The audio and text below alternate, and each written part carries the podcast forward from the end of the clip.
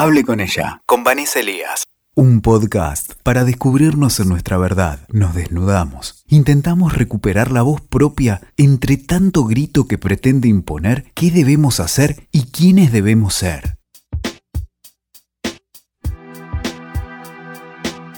Hola, ¿cómo están? Este es un nuevo encuentro de Hable con ella. Bueno, como ya saben, eh, la idea de este podcast es que hablemos de distintos temas de la vida cotidiana teniendo en cuenta la perspectiva de género.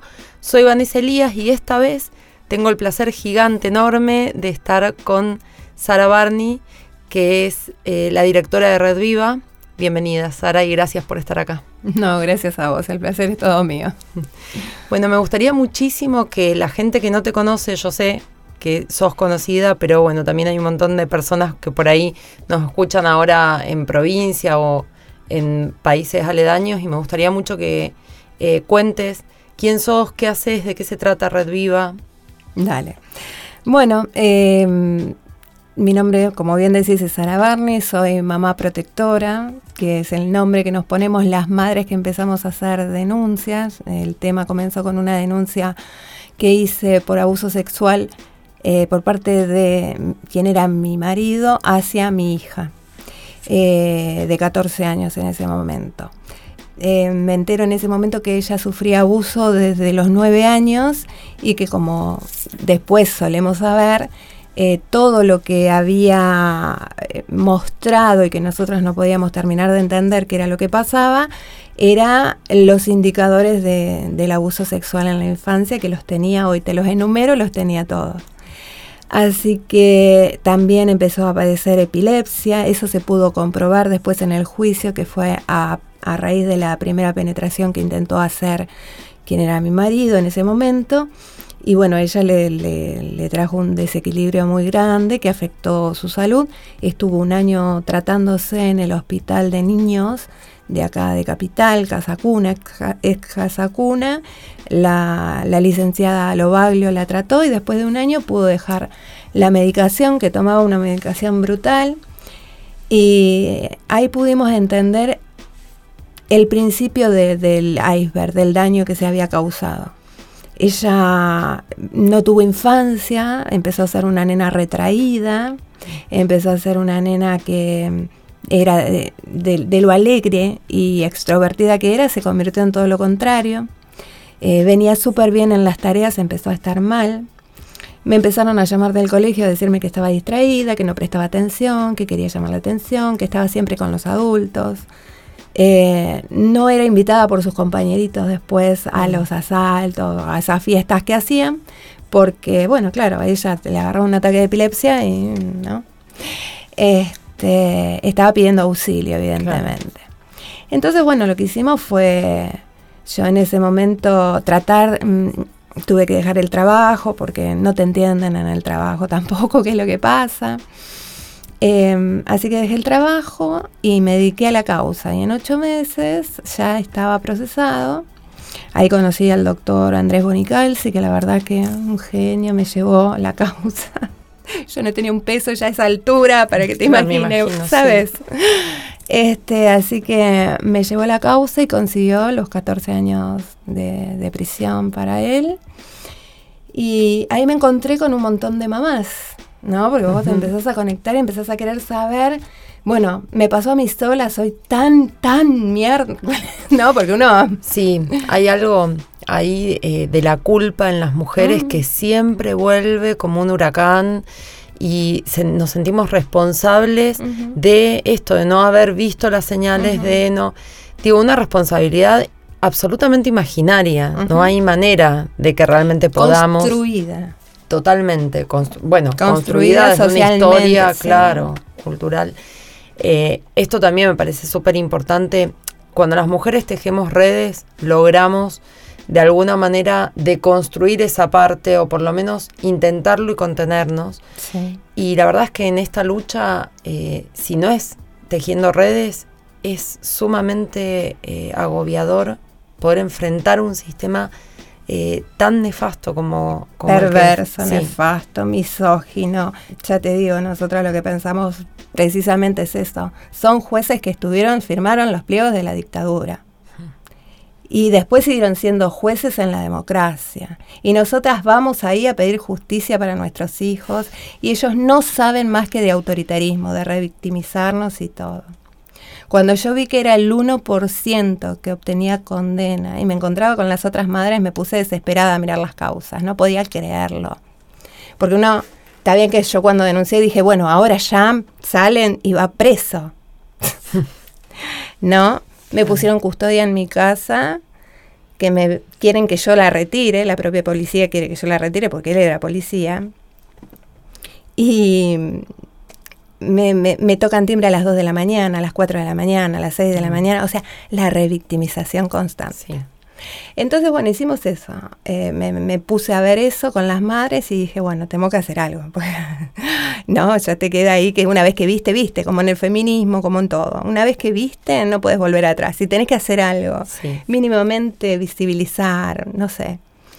Y la verdad que tuvimos muy buen resultado porque, como sabíamos, al conocer los pasillos de tribunales, sabíamos qué era lo que pedían, por dónde iban, qué era lo que no estaban haciendo. Aprendimos, nos convertimos en especialistas de... Con la madre que hables vos sabés lo que es, saben lo que es un fiscal, sabe que se puede apelar, sabe que se puede, a qué instancia va, sabe todo. Bien. Nosotras nos, nos metimos un poquito más y empezamos a estudiar las leyes. Y ahí empezamos a, no, necesitamos una personería jurídica, que fue lo primero que hicimos, la personería jurídica. Y a partir de ahí este, nos presentamos porque descubrimos también, porque tanta, ¿no? Uno, yo no nací con conciencia política, debo decirlo, con conciencia social.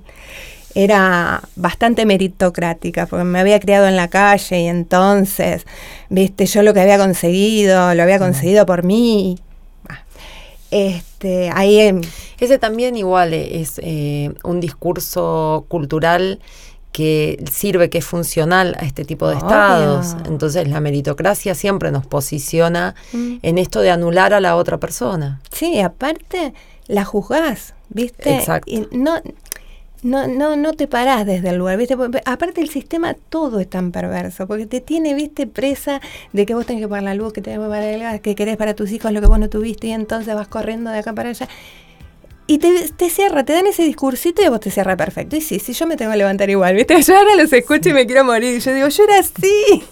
Pero es verdad, ¿viste? Bueno, pero también el, poder reconocerte ahí te permite por ahí tener otra, otra contemplación con quienes hoy piensan así y entender que también es un proceso, ¿viste? O sea, es... Sí, sí, sí, obviamente, aparte cada uno tiene sus tiempos. Lo, lo, lo, lo triste es que nos nos rascamos cuando nos pica, ¿viste? Es una cosa que... Y por ahí es esta necesidad de concientizar y decir, está bien, yo no pretendo que vos te pongas a luchar esto, porque la, verdad, ver niños y niñas y adolescentes todos los días contándote y leyendo las causas, a nosotros nos ha tocado también hasta una autopsia. Mm. Entonces, es yo, yo sé que es terrible y que uno, la negación empieza por ahí, no querer mirar lo tan terrible pero mínimamente compartí, no nos cuestiones, trata de entendernos. Yo creo además, Sara, que es esto que acabas de decir me parece nodal, porque, a ver, entiendo esto que eh, tal vez no cualquier persona puede sumarse eh, a esta lucha em, desde ese lugar, pero sí creo que visibilizarla y empezar a hablar de abuso sexual en la infancia mm. es el mejor método de prevención que tenemos. Porque si logramos naturalizar la sexualidad en la infancia, o sea, que niños y niñas puedan empezar a contarnos qué les pasa con su genitalidad, que, digo, sacar del tabú el tema y el acto, ¿no? Porque digo, eh, los niños y las niñas se masturban, por ejemplo, ¿no? Entonces digo, desde que nace. Exacto, poder poder hablar de esto libremente, para mí es la gran herramienta de prevención que tenemos hoy. La S. Exactamente. La S. Exactamente. Yo estoy convencida, porque aparte, mira, nosotras hacemos, queriendo cuidar, a veces somos sobreprotectoras, ¿viste? Yo me acuerdo que le decía a mi hija, no te dejes tocar por nadie. No te dejes tocar por nadie. Es un trauma que vos le creás a la criatura y que después cuando es grande no se deja tocar por nadie. Claro. Sí, sí, sí. Inhabilita también emocionalmente. Y aparte pone el ya no se toca porque estaba prohibido y lo reforzás todo. Sí, y también me parece que eso de alguna manera cuando eh, niñas y adolescentes están tratando de elaborar esto que atravesaron, que es mm. tremendo y es tan traumático, em, una negación tan taxativa mm. es eh, también un trauma porque lo vuelve tabú. entonces sienten que algo hicieron mal también. Me dejé tocar, ¿no? Es Mira, mi hijo era testigo de lo que pasaba en mi casa y él tenía ocho años cuando yo denuncié. Vos sabés que, pobrecito, uno no se da cuenta. A mí no me lo querían tomar como víctima, porque no era víctima él. Claro, que era víctima. Y era víctima. No me quería abrazar y tenía miedo de venir a acostarse. Como antes se acostaba, me dice, yo tengo miedo de tocarte sin querer y que vos pienses mal de mí. Claro. no se alcanza a dimensionar porque después nosotras salimos enloquecidas, porque esto no es algo, un episodio, un cuadro.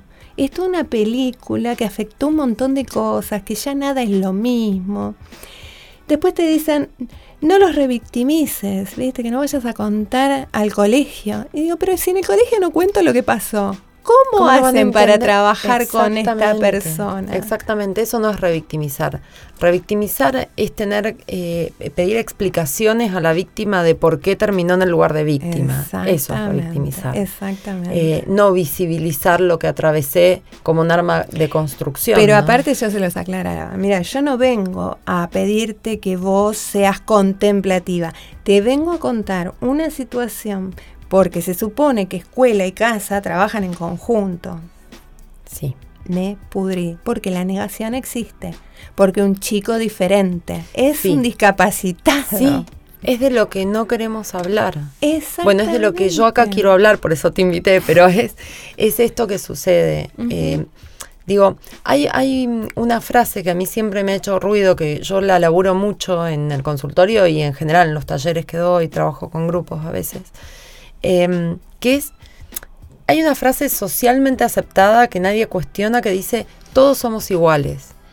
Nada más este, falso que esa frase. Somos absolutamente únicas e irrepetibles una huella digital. Exactamente, ni aunque tengas una hermana gemela que no va a ser completamente diferente. Entonces, si empezamos a aceptar la diferencia, mm. va a ser mucho más fácil elaborar este tipo de, situaciones que suceden. Porque aparte del todo somos iguales, es un refugio, porque si vos sos diferente, entonces, claro, dejémoslo afuera. Porque todos tenemos que estar entre los iguales. Claro, y, además ahí no nos autorizamos nuestras diferencias, las, diferencias naturales. Por eso ahí empieza la culpa, el cuestionamiento, ¿qué hice mm. mal? ¿Qué hice yo? Que me y pasó el bullying terrible en el colegio, mi hija lo sufrió. Yo, mi hija estuvo con una docente que la sentó y permitió que todas las compañeras la cuestionaran de por qué se hacía la epiléptica. Ah, tremendo. Cuando ella estaba una vez al, mes internada una semana, viste cosas que vos decís no puede estar pasando, no es real. Mm. Y cuando vos lo contás, como lo que te comentaba hoy, por ejemplo, de ir a un juzgado y que los niños hayan dicho eh, que fueron abusados y desde el Poder Judicial, la perito del Poder Judicial, eh, dice que no era tan grave porque lo habían manoseado. O sea, vos rompiste la esfera sexual.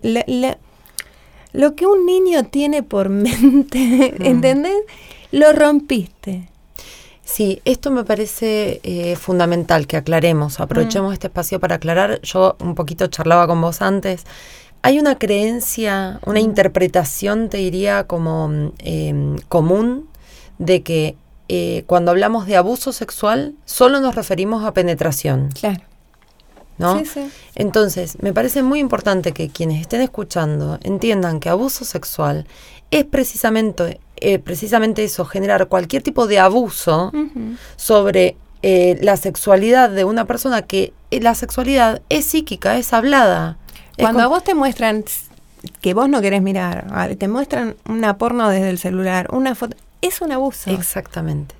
Es un abuso. Esa persona está transgrediendo mínimamente lo que se llama consentimiento, ¿no? Claro, exactamente. Este, mínimo. Y a mí me parece muy importante también esto, empezar a aplicar límites. Claro. Eh, que, por ejemplo, bueno, yo que soy de provincia y que he viajado bastante por el país, por ahí acá en Capital, como hay un movimiento más fuerte dentro del feminismo y que se, se habla más de estos temas, quizás no se ve tanto. Pero en la provincia, por ejemplo, estar en un bar y que pase eh, un hombre y te toque la cola, es algo que las mujeres lo tienen como naturalizado. O sea, se angustian, se enojan, pero no, no hay una reacción. Te la tenés que bancar. Exacto. Está adoctrinada así la Exactamente. A mí me parece muy importante que empecemos también a visibilizar esto. Eso es un abuso sexual. Eso no te lo tenés que bancar. Fíjate ayer cuando se ríen los Darín, bueno. Con Arguiñano. Y la verdad que está mal. Eh, y ellos saben que está mal. Pero ¿sabes qué? Te quieren seguir ridiculizando y quieren seguir em, naturalizando que esas son conductas de hombres. Sí, y sabes que eso mm, eh, creo que ahí está como mm, eh, una punta interesante a laburar. Nosotras también desde nuestro lugar, ¿no? De mujeres. Em, porque ah, muchas veces esto de señalar, ¿no? El chiste, eh, entre comillas voy a poner el chiste, pero digo, todas las construcciones socioculturales que antes estaban aceptadas naturalizadas, las empezamos a cuestionar. Lo mismo pasa con el lenguaje inclusivo. Y la gente reacciona, no se resiste. Hay una resistencia tremenda al cambio. A ver, el problema no es el chiste en sí mismo. No. Es todo lo que ese chiste está dando como mensaje a quien lo escucha. Entonces, no nos puede causar gracia mm. una escena que arruina la vida de una persona. Eso nunca es gracioso. Pero lo naturalizan desde los programas. Viste que antes pasaban cuando se caían. esas cosas de que. de Bueno, no quiero. Porque si no me. Pero digo, esas cosas de hacer chistes. Sí, y reírte la vulnerabilidad, del sufrimiento de la persona. Es tremendo.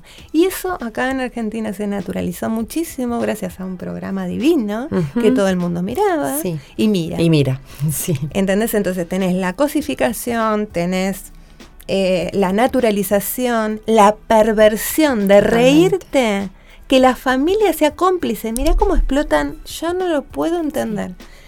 Que la familia sea cómplice de una mentira para poner mal a un tipo y arruinarle el auto y que el tipo casi se infarte. Y eso era gracioso. Sí. Entonces me parece que, eh, ¿por qué está hecho? Bueno, hay una, hay una clara mm, eh, relación de posición de poder mm. a la que no se quiere renunciar. ¿Entendés? Digo, los privilegios. claro, todo esto sostiene. Vos sabés que yo soy una defensora de los privilegios en este sentido. Yo creo que los privilegios con los que algunas personas nacemos, por ejemplo, mm. por ejemplo, en mi caso yo nací en una familia de clase media, soy la gente dice que soy blanca. Yo eso lo pondría en tela de juicio, ¿no? Pero bueno. pero blanca, Pero sería considerada como de raza blanca, ¿no? Bueno.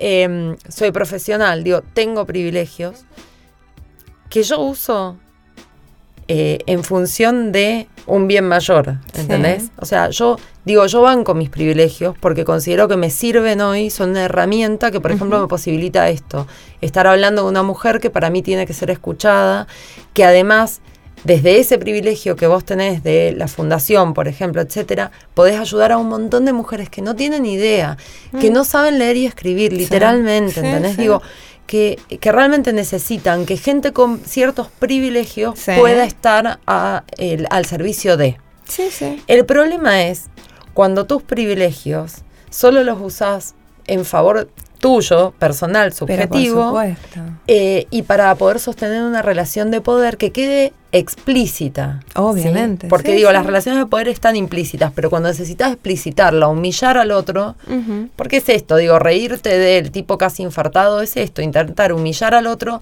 para mostrar que vos tenés un poder que el otro no. Claro.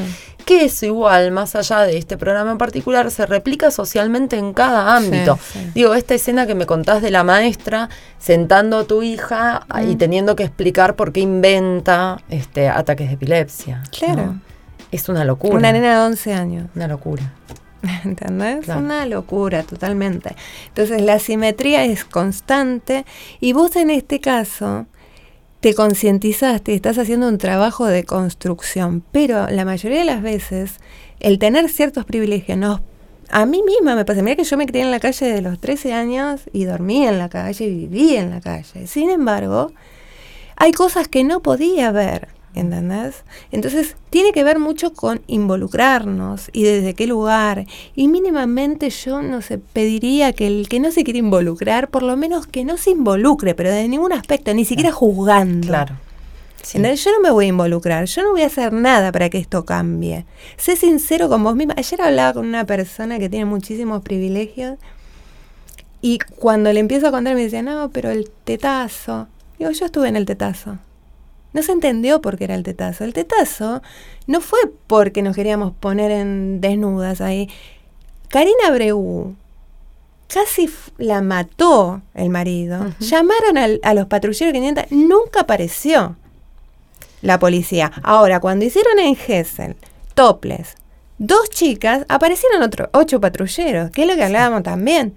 O sea, para nosotras, para adoctrinarnos. Entonces, por eso dijimos, que todavía Karina Abreu sacó un, hashtag en ese momento que decía, si te están por matar, ponete en tetas. Hmm. No llames a la policía. Porque es verdad, si vos te pones en tetas, enseguida vienen a adoctrinarte.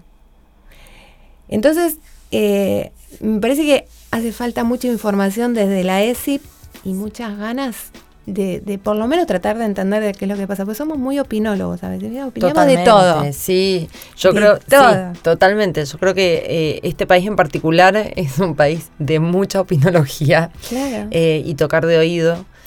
Eh, yo considero, hice un podcast de hecho hace un tiempo atrás sobre la ESI, em, yo considero que, em, bueno, viste, la ley dice que la ESI debería ser transversal a todas las materias, que eso es el ideal.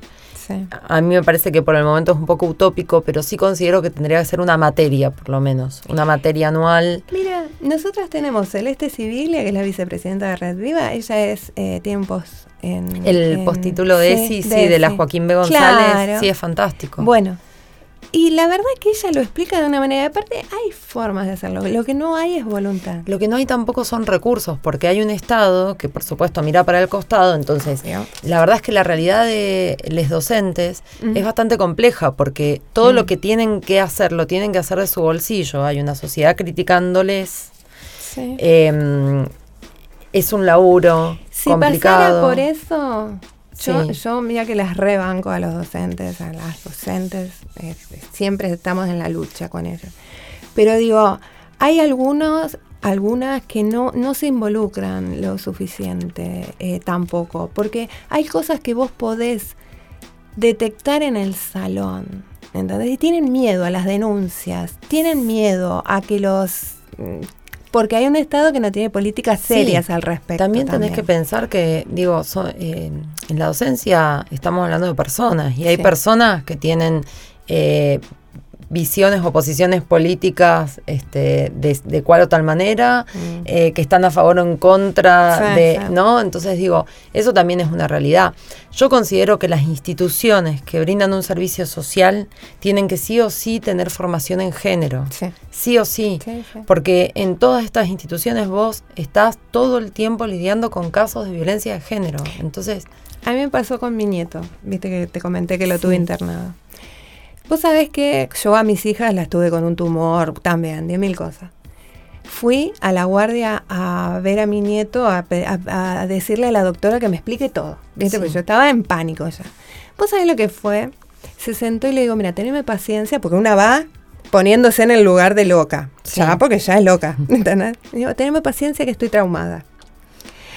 Le digo, me pasaron muchas cosas con mis hijos, le digo, estoy aterrada con mi nieto. ¿Sabes lo que es escuchar de la profesional decir, abuela, sos una abuela joven, una mujer joven, que te han pasado, se nota un montón de cosas y tenés todo el derecho del mundo a estar angustiada? El alivio.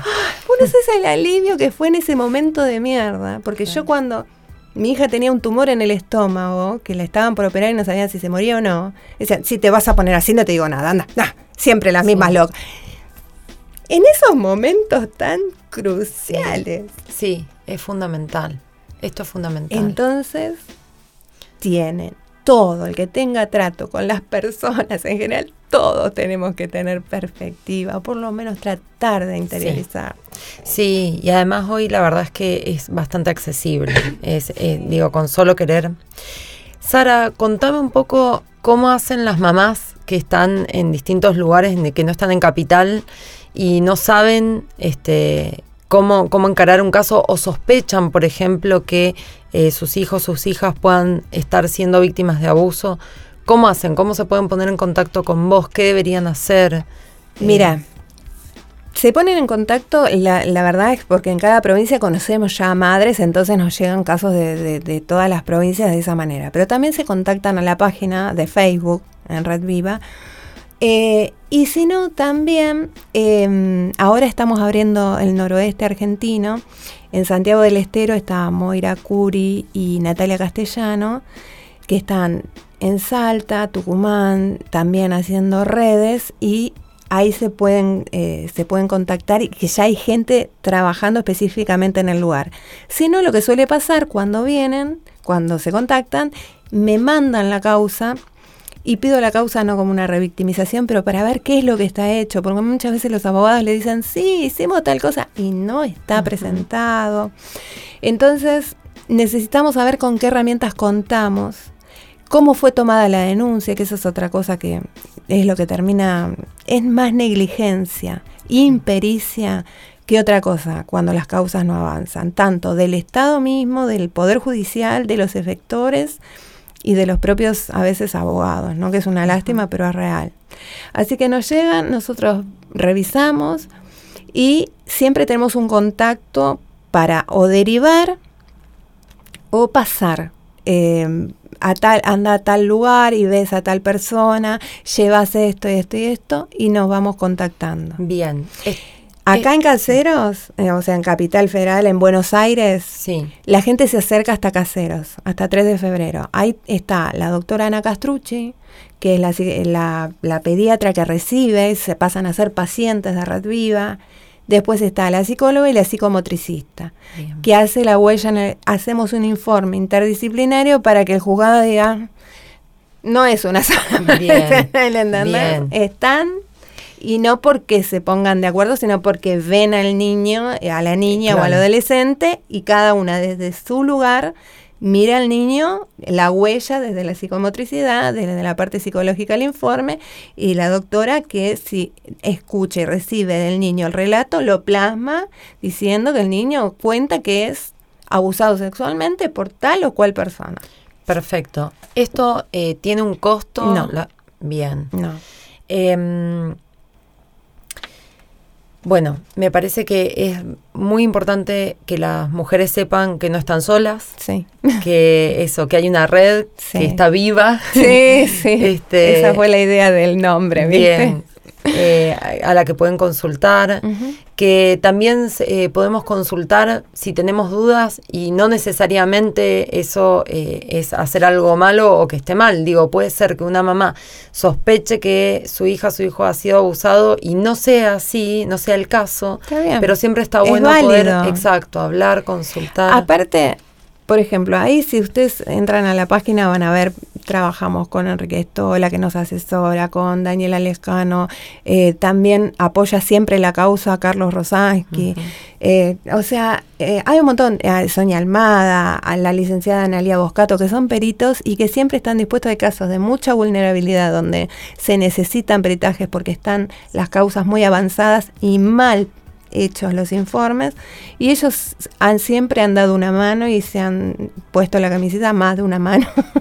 Y han, han, atendido y atienden a, a, la gente así que siempre tenemos el apoyo de ellos.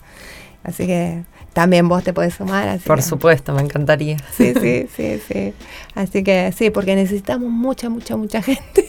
Sí, lo sé, lamentablemente. Lamentablemente. Necesitamos mucha gente. Mm. Sara, ha sido un placer gigante tenerte acá, hablar con vos. Te agradezco muchísimo. Quedan mil este, charlas pendientes, ya tendremos otra oportunidad, pero bueno, quería esto, que las mamás que nos escuchan mismo las víctimas de abuso por ahí adolescentes que no se están animando a, hablar, sepan que existe un lugar, mm. que se pueden contactar, que hay gente amorosa que no las va a juzgar, que no las va a revictimizar y que va a poder guiarlas desde... Y que las vamos a apoyar. Ya vinieron varias adolescentes de 16 que han hecho la denuncia sola y se han ido con botón antipánico. Bien. Y nada de lo que les dijeron que les iba a pasar pasó. No pasa. hay que, hay que animarse a hablar. Bien, bueno, muchísimas gracias. A vos, a vos siempre, gracias. Bueno, esto fue este nuevo encuentro de Hable con ella. Ya saben que me pueden buscar en las redes, en Facebook como Lic Vanessa Paola Elías, psicóloga con perspectiva de género, en Instagram como Lic Van Elías eh, y en Twitter como Lic Vanessa Elías 1. Y bueno, me pueden contactar, sugerirme temas, hacerme consultas. Eh, nos escuchamos en el próximo encuentro. Chao, chao. Escuchaste. Hable con ella, con Vanessa Elías. WeToker. Sumamos las partes.